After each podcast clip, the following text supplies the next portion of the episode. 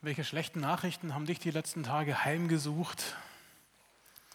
Vielleicht der Blick aus dem Fenster morgens, nachdem du einigermaßen ausgeschlafen warst und gedacht hast, ja, ja, yeah, Frühling. Und es hat dich weiß angestrahlt. Oder dein Auto war schon auf Frühling eingestellt und hat einen winterlichen Graben ähm, getroffen.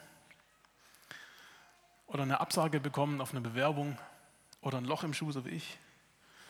Zweimal an und schon ein Loch drin, ja, oben. Spannend, ja. Ein paar haben spekuliert, ähm, ob sie vielleicht zum Papst gewählt werden. Weiß ich, ob er da auch dazu gehört. Ich bin auch nicht gewählt worden, wie ihr seht. Nicht, dass ich das wirklich will.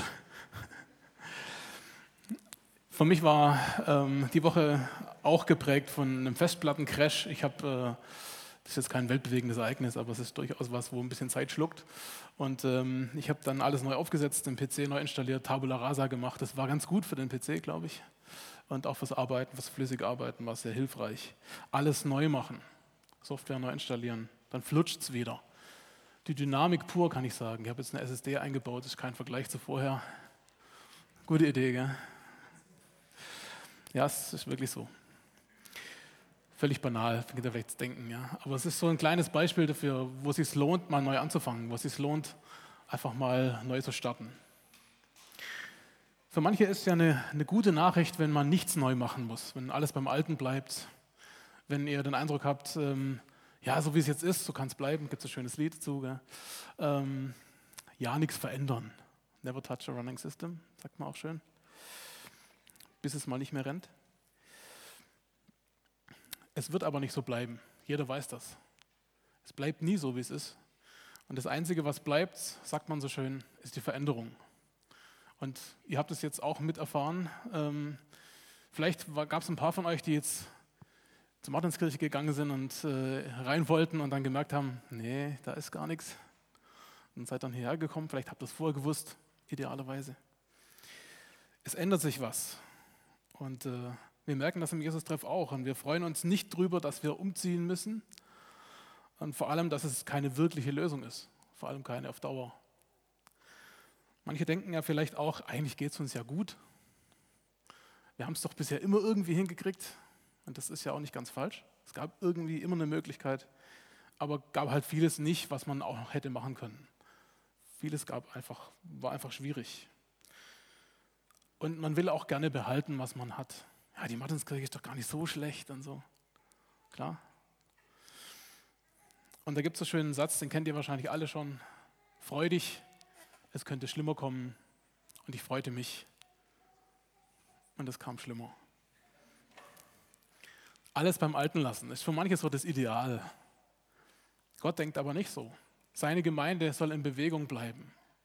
Und wo es nicht ist, vielleicht wieder in Bewegung kommen.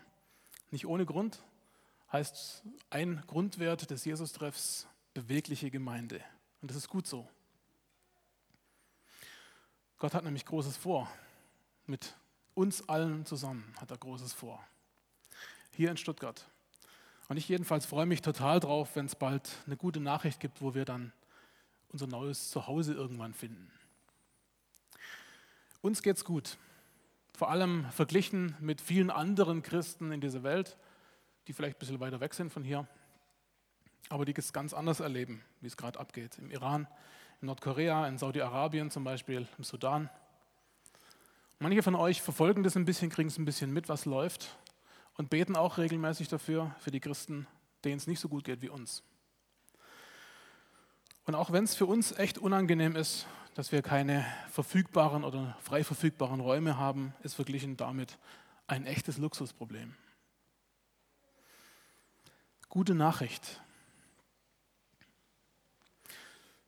Gute Nachricht wird, war schon immer so, machtvoll verfolgt. Gute Nachricht war nicht immer nur beliebt, die gute Nachricht von Jesus. Einfach so Treffen mit ein paar hundert Leuten in einem Raum, wo keiner dann mit einer Pistole dasteht oder mit einem Gewehr. Eine Bibel besitzen, geschweige denn eine verschenken, offen auf der Straße ohne eingesperrt zu werden oder gefoltert oder gleich umgebracht. Die Christen in Jerusalem hatten noch keine Bibel, zumindest nicht die Form, die wir heute haben, die komplette. Was sie aber hatten, war die Botschaft, die alles verändernde gute Botschaft. Und dieses Wort hatte Feinde, vor allem bei denen, die wollten, dass alles so bleibt, wie es ist. Die Pharisäer, Schriftgelehrten, die ganz speziellen Freunde von Jesus, äh, wenn ihr, wenn ihr ein bisschen die Bibel gelesen habt, dann habt ihr das schon ab und zu gemerkt. Da gab es ein paar so Begegnungen, die nicht ganz so kuschelig waren, wo Jesus sehr deutlich gesagt hat, was er denkt über Menschen des Gesetzes, die da dann, dann festhalten und sich da drin ähm, verbeißen. Und diese Gesetzeslehrer, die haben halt gemerkt, Jesus ist irgendwie nicht ganz auf unserer Linie und das war irgendwie nicht so ganz ihr Ding und haben dann so langsam ein Aber aufgebaut, einen Hass aufgebaut. Und das hat man ja darin gemerkt, es geht jetzt, die Karwoche steht bevor, bald, ähm, wo wir uns daran erinnern, was das heißt, dass Jesus gestorben ist, gekreuzigt wurde und auferstanden an Ostern. Welchen Weg er gegangen ist. Aber auch hinterher, nach Ostern, gab es ganz viele, die das gespürt haben, dass es Feinde des Evangeliums gibt. Wie die Wut immer mehr stieg und ähm, um sich gegriffen hat. Dass da ein paar Verrückte so hartnäckig darauf bestehen, der verheißene Retter sei geboren und sei schon da gewesen und so. Und ähm, es wäre Jesus von Nazareth ein Zimmermann.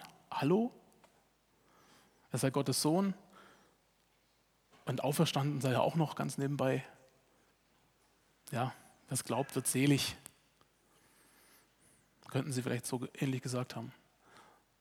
Gottes Handeln hat ihnen einfach nicht ins, in Kram gepasst, nicht reingepasst in das, was sie dachten, wie es funktionieren soll, wie ihr System war.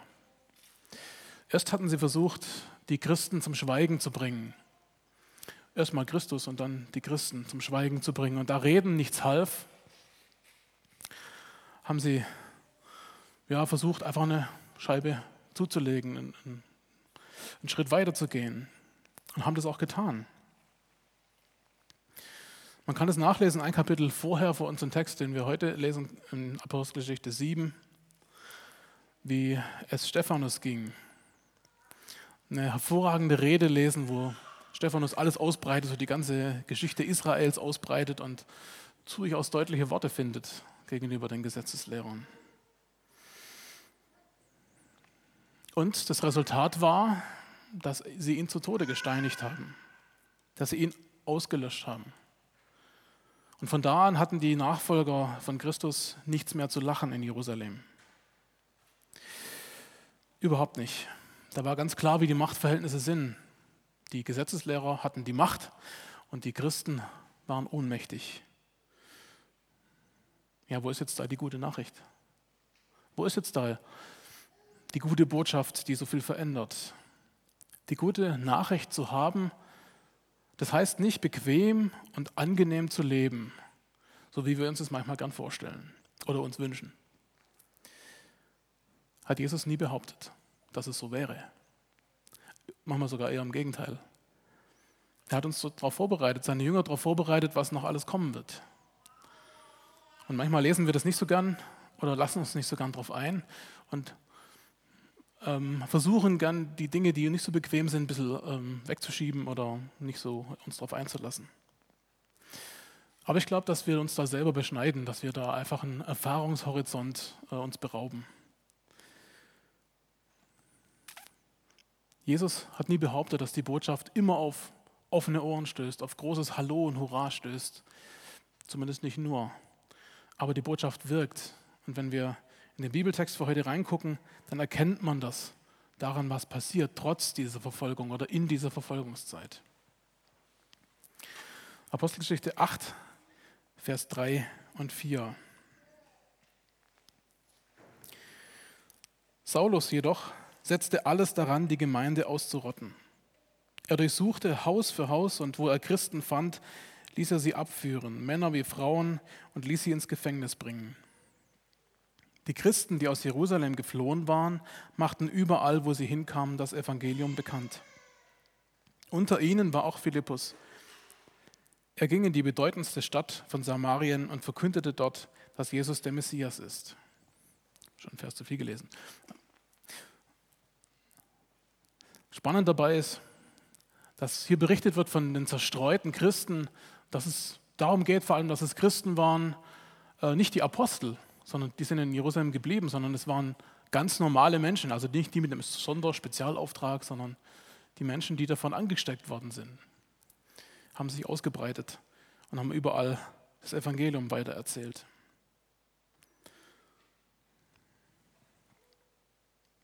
Ganz normale Leute, genau wie die Apostel eigentlich auch ja ganz normale Leute waren, nur halt mit einem Spezialauftrag.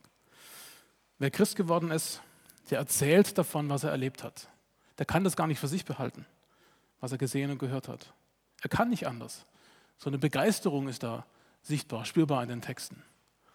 Und manchmal frage ich mich, warum ist sie bei mir vielleicht nicht so, ich bin ja generell nicht so ein Typ, der so äh, enthusiastisch ist, aber manchmal wünsche ich mir gern ein bisschen mehr davon bei uns, bei mir selber auch. Die können nicht anders. Und diese Begeisterung, das weiß man ja auch vielleicht aus eigener Erfahrung, wenn man Christ wird, dann hat man dieses Ereignis ganz frisch und ganz neu und dann sprudelt man über so vor, vor, den, vor der Begeisterung jetzt für Gott, für, für Jesus Christus, was er getan hat, was er fürs eigene Leben bedeutet. Und irgendwann, so nach und nach, ebbt es immer mehr ab. Und irgendwann denkt man ja, ja, okay, wir haben ja Leute, die das besser können und dann mache ich das mal nicht so arg und so. Oder wir denken, wir könnten es nicht. Und heute geht es vor allem darum, dass wir es können. Uns wird berichtet in Apostelgeschichte 8 von Philippus, von einem Diakon, der erst kurz davor, ein paar Kapitel vorher, eingesetzt wurde von den Aposteln, um sich um die griechischen Witwen zu kümmern. Jesus hat zu den Jüngern gesagt damals, ihr werdet die Kraft des Heiligen Geistes empfangen, der auf euch kommen wird und werdet meine Zeugen sein in Jerusalem, Step One, und in ganz Judäa und Samarien und bis an das Ende der Erde. Also jetzt kommt Etappe 2, die Zerstreuung und die Ausbreitung des Evangeliums in Judäa und Samarien. Die gute Nachricht wird verfolgt. Und die, die sie weitergeben, werden eben auch verfolgt, weil sie es weitergeben. Aber an ihrer Wirkung erkennt man, woher diese gute Nachricht kommt. Die gute Nachricht macht fröhlich und frei. Ein paar Verse weiter im, im Text. Vers 5 bis 8. Den lese ich nochmal, den fünften. Unter ihnen war auch Philippus. Er ging in die bedeutendste Stadt von Samarien und verkündete dort, dass Jesus der Messias ist. Scharen von Menschen hörten ihm mit ungeteilter Aufmerksamkeit zu. Sie waren beeindruckt von dem, was er sagte. Und das umso mehr, als sie die Wunder miterlebten, die durch ihn geschahen. Bei vielen Besessenen fuhren die bösen Geister aus. Sie verließen ihre Opfer mit lautem Geschrei. Auch zahlreiche Gelähmte und Verkrüppelte wurden geheilt. In der ganzen Stadt herrschte große Freude. große Freude. Und es finde ich unheimlich schön zu sehen, wie Scharen von Menschen dem, was er sagt, ungeteilte Aufmerksamkeit schenken. So etwas kennen wir ja schon gar nicht mehr. Ungeteilte Aufmerksamkeit. Ich weiß nicht, wie es euch geht, wenn ihr mit, mit Leuten euch zusammensetzt oder irgendwo zuhört. Vielleicht haben manche schon ihr Smartphone aus der Tasche geholt mal E-Mails checken oder so. Ähm, ungeteilte Aufmerksamkeit hält man meistens gar nicht lang aus, weil man nicht mehr darauf eingestellt ist. Aber wenn man so zusammensitzt, ähm, beobachte ich das immer wieder und mittlerweile mit meinem neuen Smartphone geht es mir selber so, dass man ab und zu mal einen Blick drauf wirft und mal guckt und so, mal schaut. Und wenn es piept, guckt man nach. Ungeteilte Aufmerksamkeit. Krass. Offensichtlich gab es da noch keine Smartphones. Aber vor allem die Zeichenhandlungen, die Philippus tut, was Gott eigentlich durch ihn tut, muss man richtiger sagen, das lässt die Leute staunen. Das begeistert sie, setzt sie echt, ähm, ja, das ist eigentlich das overwhelming, ja, so richtig geflasht, was Gott durch Philippus tut. Ich weiß nicht, wie es euch geht, aber in mir wecken solche Berichte immer wieder eine Sehnsucht danach, sowas auch zu erleben. Zumindest mehr, als es präsent ist oder als man es wahrnimmt, vielleicht muss man es auch so sagen. Menschen kommen zum Glauben, werden geheilt, okkulte Bindungen werden gelöst, gebrochen und eine unbändige Freude greift um sich. Also ungefähr so wie im Stadion So in etwa stelle ich mir das vor, wenn ein Tor bei den Feinden fällt. Nee, doch, natürlich bei der gegnerischen Mannschaft ins Tor und äh, die eigene Mannschaft gerade auf dem Weg zum Sieg ist. Warum ist eigentlich bei uns die Begeisterung nicht so wie im Stadion? Gleich. Spannend, oder? Eigentlich ist das, was wir erleben, mit Jesus erleben, vor allem, dass wir ihn haben, viel, viel mehr Freude wert als ein Tor. Aber ich glaube, es hat ganz viel damit zu tun, dass es andere gibt, denen es auch so geht, die das miterleben, die da die Dynamik mit, mitbekommen. Und diese Dynamik, die hier berichtet wird, ist echt immens. Die gute Nachricht befreit, sie hat Kraft, Kranke werden geheilt, Wunder. Mit Wundern ist es ja so eine Sache, ähm, für viele ist es schwierig nachvollziehbar. Wie passiert das Ganze? Was passiert da überhaupt? Kann das gehen oder ist es erfunden? Oder vor allem, wenn dann hier berichtet wird, wie Menschen frei werden von bösen Geistern. Das ist so eine Sache für aufgeklärte Menschen. Passt irgendwie nicht mehr so ganz ins System. Und dann ist ganz gut zu wissen, ähm, wie ist es eigentlich in der Bibel mit dem Begriff Geist? Wie ist es eigentlich mit unreinen oder bösen Geistern? Und da gibt es ja, wenn man die Bibel ein bisschen kennt, weiß man, es gibt ganz verschiedene Berichte, wo da was passiert. Und die sind durchaus unterschiedlich auch mit dem, wie das gewichtet wird, wie das gewertet wird. Interessant ist, dass das griechische Wort Daimonon alles beschreibt, was den Menschen in Beschlag nimmt. Besitzt, könnte man auch sagen. Also Besessenheit kann man ja, ein Stuhl kann auch besessen sein, aber ähm, alles, was mich besitzt oder was auf mich drückt, können wir auch sagen, was mich in Beschlag nimmt, das ist eigentlich, könnte man sagen, ist Geist. Und äh, jeglicher Geist, alles, was meinen Willen steuert, ist damit gemeint oder kann das zumindest sein. Das kann sehr, sehr unterschiedlich aussehen. Interessant finde ich auch, dass ähm, der Begriff, also ein I mehr, Daimonion, ähm, bedeutet Genie. Und jeder weiß ja auch, dass ein bisschen verrückt sein und das Genie auch ziemlich nah beieinander liegt. Und äh, ein böser Geist kann in der Bibel also alles sein, was die Persönlichkeit zum Schlechten verändert, was die Persönlichkeit belastet, was einen Menschen so sehr besitzt, dass er nicht mehr frei ist. Zum Beispiel bei David und Saul merkt man, dass Saul, der depressiv ist und äh, auf den David losgeht, sowas in der Art.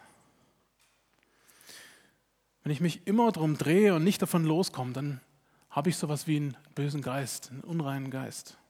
Vor allem, wenn es mich daran hindert, an Gott anzuknüpfen. Und es geht von psychologischen Zwängen bis zu wirklich nicht erklärbaren okkulten Phänomenen, denn die gibt es auch. Nicht alles, was so bezeichnet wird, ist es auch. Aber die gibt es auch. Und ich glaube, dass hier ganz deutlich wird ähm, in, dem, in dem Text in Apostelgeschichte 8, wenn mein Herz voll wird vom Evangelium, von der frohen Botschaft von Christus, dann hat das positiven Einfluss auf mich. Also wie hier berichtet wird, dass Kranke geheilt werden, dass äh, Menschen frei werden von ihren Belastungen. Das Evangelium vom Christus, dem Gesandten Gottes, dem Gesalbten, dem Sohn Gottes, dem König des angebrochenen Gottesreichs, da kommt eine neue Ära, beginnt da. Dieses Evangelium hat Kraft, hat Macht. Und das griechische Wort Dynamis bedeutet beides, Kraft und Macht. Manches ändert sich plötzlich, fängt was Neues an. Und manches dauert aber länger, braucht einen längeren Wachstumsprozess, bis man Dinge überwindet, bis man Dinge los wird, die immer mit sich rumträgt. Manchmal sitzen die Bindungen aber auch so tief, dass es klare und unbequeme, unbequeme Worte braucht, um da wirklich davor, äh, da, dahin vorzustoßen bis man wirklich das bei der Wurzel packen kann. Und so war es mit Simon dem Magier, von dem berichtet wird in den nächsten Versen. Vers 9 bis 13. Schon seit langem hatte ein Magier namens Simon diese Stadt zum Schauplatz für sein Wirken gemacht. Er trat mit dem Anspruch auf, ein Meister der Magie zu sein. Und seine okkulten Fähigkeiten setzten die Einwohnerschaft von Samarien in Erstaunen. Auf ihn richtete sich die Aufmerksamkeit der gesamten Bevölkerung. Dieser Mann ist die Kraft Gottes in Person, sagten die Leute und nannten ihn die große Kraft. Sie standen völlig unter seinem Bann, so sehr hatte er sie immer wieder mit seinen Zauberkünsten fasziniert. Doch jetzt, als Philippus ihnen die Botschaft vom Reich Gottes verkündete und über Person und Werk von Jesus Christus sprach, wandten sie sich Philippus zu und schenkten ihm Glauben, und Männer und Frauen ließen sich taufen. Auch Simon kam zum Glauben und ließ sich taufen. Von da an wich er Philippus nicht mehr von der Seite. Die Wunder, die er miterlebte und in denen sich Gottes große Kraft zeigte, ließen ihn nicht mehr aus dem Staunen herauskommen.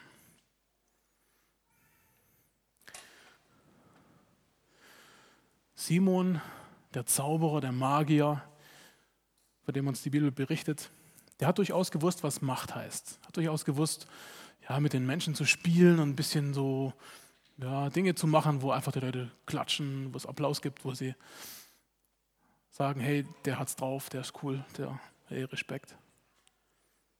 Simon hatte viele Fans, weil er eben besondere Fähigkeiten hatte. Und er hatte ganz großen Einfluss in dieser Stadt. Im Text heißt es, die Leute hielten ihn für die große Kraft. Also gerade dieses Wort Dynamis, Kraft. Die große Kraft.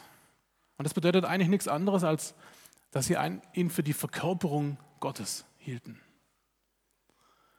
Und jetzt ist Folgendes, dass es ja ein ziemlich angenehmer Status ist für einen Menschen, wenn die Leute ihn für Gott halten. Was ich ob ihr euch das vorstellen könnt. Wahrscheinlich hattet ihr auch schon mal Fantasien. Was wäre denn, wenn ich, ähm, es gibt da so einen schönen Film, Bruce Almighty, ähm, wo das ein bisschen auf die Schippe genommen wird, was das bedeuten könnte.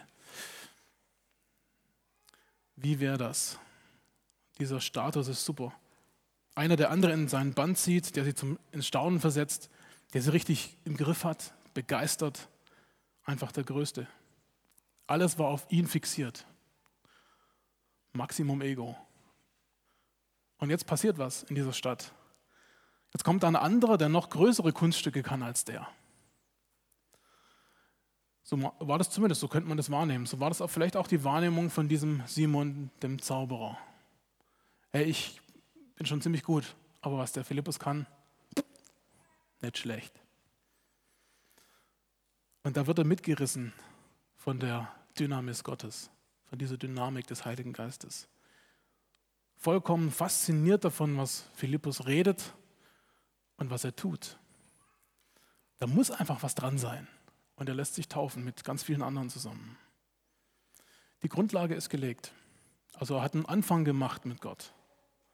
Und jetzt weicht der Philippus nicht mehr von der Seite und beobachtet alles, was er macht und will lernen. Ist mal gar nicht so schlecht, beim anderen zu lernen, der schon mehr weiß als ich. Wenn, er, wenn man aber dann weiter liest, dann merkt man, wie er das Lernen versteht. Er will das auch können, was Philippus kann, damit er noch mehr oder wieder so sehr wie Philippus die Leute begeistern kann. Und hier ist es wichtig, einfach die ganze Geschichte zu kennen. Ihr könnt daheim mal die folgenden Verse noch weiterlesen. Ich fasse mal ein bisschen zusammen. Irgendwann kriegen die Apostel in Jerusalem mit, hey, in Samaria, da ich weiß nicht genau, welche Stadt es war, aber vielleicht die Hauptstadt, ähm, Sichem, ähm, da haben sie mitbekommen, da geht es ab und so, da haben die Leute den Glauben angenommen, dann gehen sie da hin und beten für die Leute und legen ihnen die Hände auf und dann kommt der Heilige Geist auf die Leute. Und das kriegt er mit, der Simon, und sieht das und merkt, ähm, was da passiert.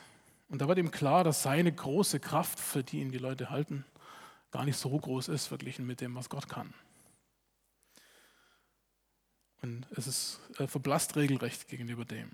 Und dagegen kann er nicht anstinken. Und das ist für ihn der Anlass zu sagen, hey, hey Apostel, ich habe euch ein bisschen was zurückgelegt. Gebt mir doch auch ein bisschen was ab von eurem Können. Zeigt mir, wie das geht. Also er bietet den Aposteln Geld dafür, das auch zu können. Das ist schon ganz schön krass. Und äh, er denkt sich vielleicht, dann hätte ich richtig Vollmacht, dann könnte ich richtig loslegen und dann würden alle auf mich gucken. Sogar die Christen. Was er meint, ist eigentlich aber eher, ein strahlender Entertainer zu sein. Einer, der scheint, der einfach was vorgibt. Und ich glaube, bei ihm ist sehr, sehr deutlich, dass sein Glaube vielleicht schon ein Stück da ist, aber noch nicht in die Tiefe geht. Der nur an der Oberfläche sitzt. Es wird immer mal wieder verglichen mit so einem, mit einem Furnier. Ja? Also es ist ähm, nur an der Oberfläche sichtbar, sieht ganz toll aus von weitem und so, wenn man genau hinguckt. Ja, es fehlen ein paar Ecken und so. Man merkt, es ist irgendwie Pressspan oder so. Ja, es ist irgendwie nicht kein Vollholz, es ist nicht so richtig echt, nicht so richtig edel oder so, aber sieht von weitem ganz nett aus. Schöne Verzierung macht was her. Und auf den zweiten Blick merkt man aber, dass es nicht in die Tiefe geht, dass es nur an der Oberfläche bleibt.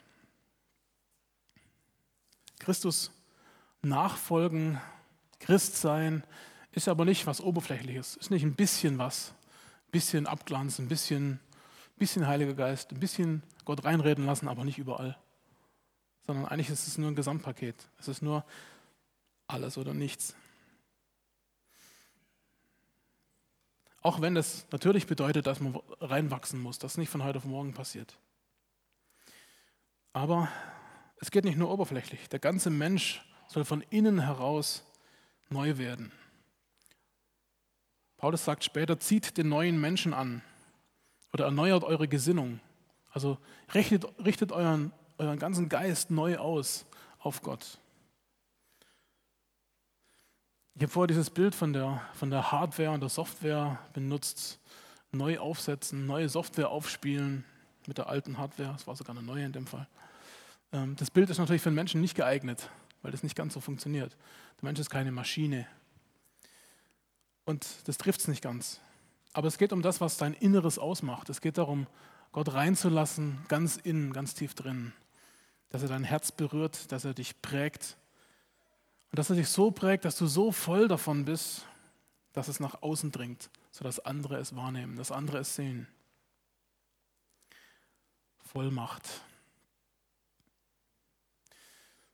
Wie cool wäre es, wenn wir so einen Knopf hätten, wie auf deinem Bild.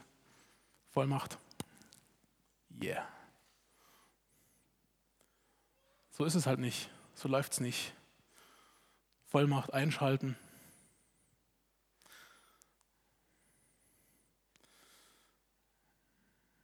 Ich glaube, es ist ganz spannend und ganz wichtig zu realisieren, dass Vollmacht nicht durch meine Entscheidung ähm, ausgelöst wird oder durch einen Druckknopf, wo ich draufdrücke, sondern dass es eigentlich ist, dass es eine Beziehung ist. Dass es daran hängt, ob ich mit ihm verbunden bin, mit Christus. Vollmacht ist, wenn er mich voll macht. Jesus passt nicht zum alten System, passt nicht zum alten Geist sei es der Geist der Anerkennung, wie hier beim ähm, Simon, oder zu dem des Profits, zum unbegrenzten Einfluss, zur Macht. Es gibt ja verschiedene Geister, in Anführungsstrichen. Verschiedene Dinge, die uns steuern, die uns beeinflussen, die uns irgendwie vorantreiben.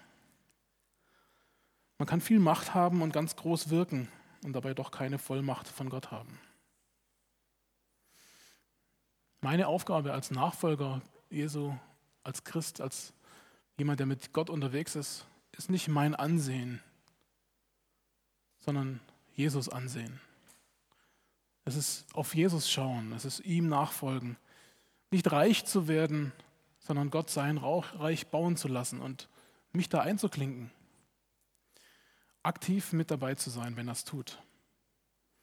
Und das Coole das ist das, was uns diese Geschichte deutlich macht, ist, dass es hier nicht darum geht, dass es irgendwie ein paar besonders Berufene sind, ähm, ja, Apostel oder irgendwie ein paar ganz besondere Typen, die jetzt halt ganz besonders hervorgehoben werden, sondern dass es darum geht, dass sich jemand hier begeistern lässt von, vom Evangelium, dass er das mit anderen teilt und dass dadurch ganz viel in Gang gesetzt wird, ganz viel bewegt wird. Und das ist auch eine Zusage, die Gott dir macht. Du kannst es auch. Du kannst auch Menschenherzen verändern. Du kannst dich in den Machtbereich Gottes reinstellen, ganz bewusst und aus ihm heraus handeln. Ganz bewusst mit ihm leben, mit ihm alles teilen und dich von ihm prägen lassen. Deinen Geist auf ihn ausrichten, so könnte man es auch sagen. Wenn er dich voll macht, dann sagt er dir, was ihm gefällt oder was ihm nicht passt. Deine Aufgabe ist nur, auf ihn zu hören, an ihm dran zu bleiben, dich von ihm anfüllen zu lassen, dich voll machen zu lassen und mit ihm zusammen zu handeln. Wenn du heute gekommen bist, ist dir eigentlich klar, dass das geht, dass Gott es tun will, dass es durch dich tun will, dass er durch dich in dieser Stadt oder wo auch immer du bist aus der Umgegend, ähm, durch dich sein Reich bauen will, Situationen verändern will, Menschenherzen anregen, gute Gespräche steuern, impfen, ganz hervorragende Dinge tun. Jemand mal einen Arm um die Schulter legen, ja, es fängt ganz klein an. Und doch ändert es was. Wenn er dich voll macht, dann füllt er dich und dann gibt er dir Vollmacht. Ist dir das klar, was das heißt? Dass er seine Dynamis, seine Kraft, seine Macht in dir und durch dich entfalten will? Und vor allem, dass er es auch tun wird?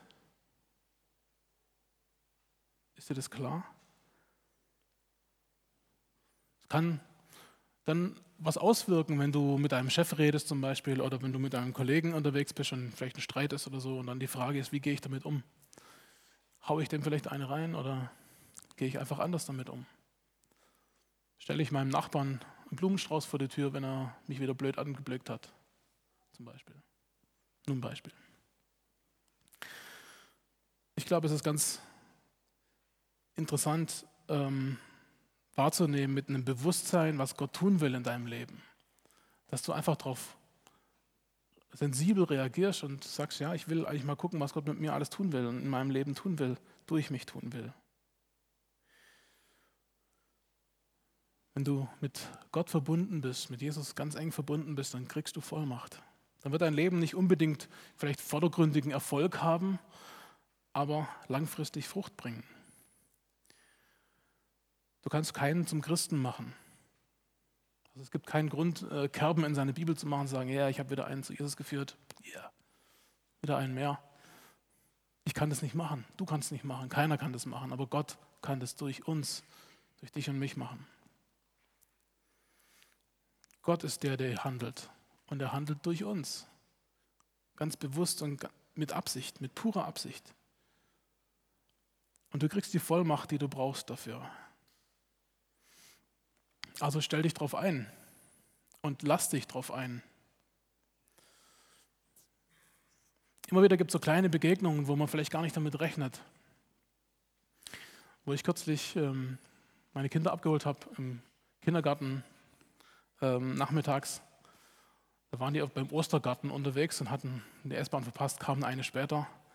War eine halbe Stunde Zeit. Und das sind so Momente, wo man eigentlich gar nicht so scharf drauf ist, dass man unbedingt eine, Zeit, eine halbe Stunde Zeit mehr braucht, als man vorher eingeplant hat. Und doch ist es so, dass dann ähm, was Interessantes entstanden ist. Da stand ein Philosophieprofessor aus Marokko neben mir. Ja. Passiert auch nicht jeden Tag. Und da gab es ein interessantes Gespräch über Gemeinde, über den Ostergarten, über das, was an Ostern passiert ist, über ganz unterschiedliche Glaubensauffassungen, die ja doch irgendwie spannend sind, wenn man sich darauf einlässt, mal ähm, den anderen zu verstehen, wie er denkt und warum er so denkt. Chancen nutzen. Ich glaube nicht, dass wir immer künstliche Chancen herbeiführen müssen, sondern dass wir die Chancen nutzen, die Gott uns gibt, die er uns vor die Füße legt. Und das kann bei jedem ganz anders sein.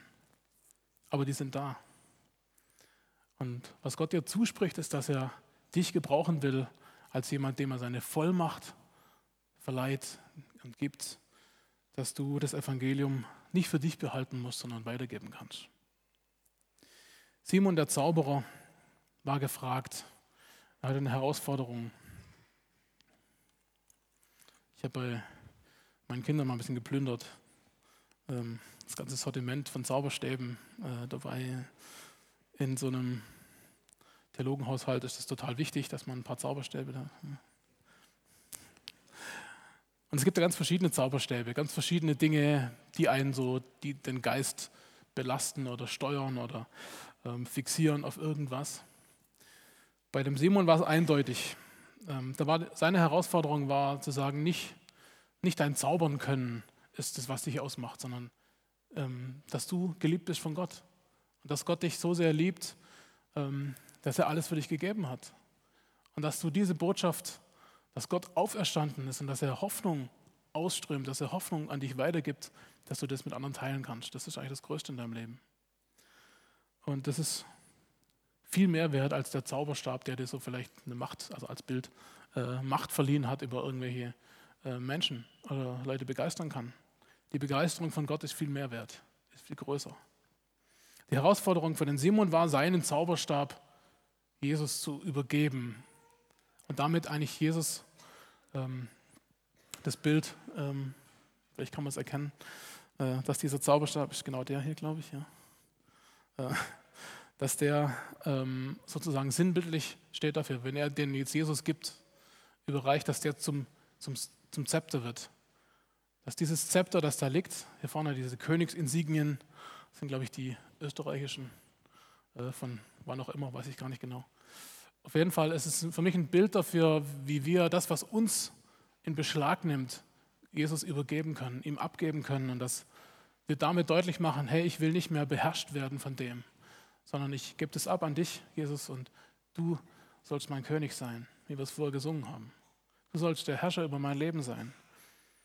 Du sollst mich neu ausrichten. Du sollst mir die Kraft geben, die wirklich begeistert. Und genauso sind wir auch herausgefordert, unser eigenes Zepter an Jesus weiterzugeben, wie auch immer das benannt ist, wie auch immer, was auch immer das beinhaltet. Also wer hat das Zepter, wer hat den Herrschaftsstab, wer regiert dich? Gibt es was, wo du, vielleicht kannst du nachher nochmal drüber nachdenken, gibt es was, wo du den Eindruck hast, hier gibt es was, was mich irgendwie in Beschlag nimmt, was mich so sehr steuert, dass es eigentlich total ungesund ist? Gibt es was, wo du selber entscheiden kannst und sagen, hey, ich möchte es eigentlich Jesus abgeben, ich möchte es ihm überreichen, ich möchte, dass er Herr über mein Leben wird, dass er mein Leben regiert, dass er mich steuert. Jesus kommt nicht in dein Leben, um deine Lebensqualität zu steigern. Manchmal denken wir uns das, vielleicht mal unbewusst, aber so ein bisschen fromme Verzierung oder ein bisschen, bisschen was obendrauf, schon ganz nett. Aber Jesus ist nicht dafür gekommen, sondern er ist in dein Leben gekommen, damit du loslässt, was dich gefangen nimmt, damit du frei wirst. Das ist die Einladung, genau wie die Leute in Samaria das getan haben, dich an, an Jesus zu binden, damit er dich voll machen kann, damit er dich heilt, damit er dich so mit seiner heilsamen Liebe anfüllt, dass du loslässt was dich gefangen nimmt, dass du so angefüllt bist, dass du überläufst und es mit anderen teilst, es weitererzählst. Und ich finde ganz spannend in diesem Text, dass es da um eine Verfolgungssituation geht, dass es darum geht, naja, die hätten sich jetzt verstecken können, irgendwo verschanzen können und hey, ja, ja nicht zeigen, ja nicht irgendwie sichtbar werden. Aber sie haben genau das Gegenteil getan. Sie haben sich verstreut und haben überall ganz offen von ihrem Glauben erzählt, Leute zum Glauben eingeladen. Und äh, vielleicht hatten sie Angst. Aber warum haben wir eigentlich so viel Angst in unserem Land, wo wir so viele Freiheiten haben, wo wir so viele Gelegenheiten, Möglichkeiten haben, anderen von Gott zu erzählen? Eigentlich gibt es keinen Grund, Angst zu haben. Gott macht dich voll. Er gibt dir Vollmacht. Und deshalb ist ganz wichtig zu wissen, dass seine Macht mit dir sein wird.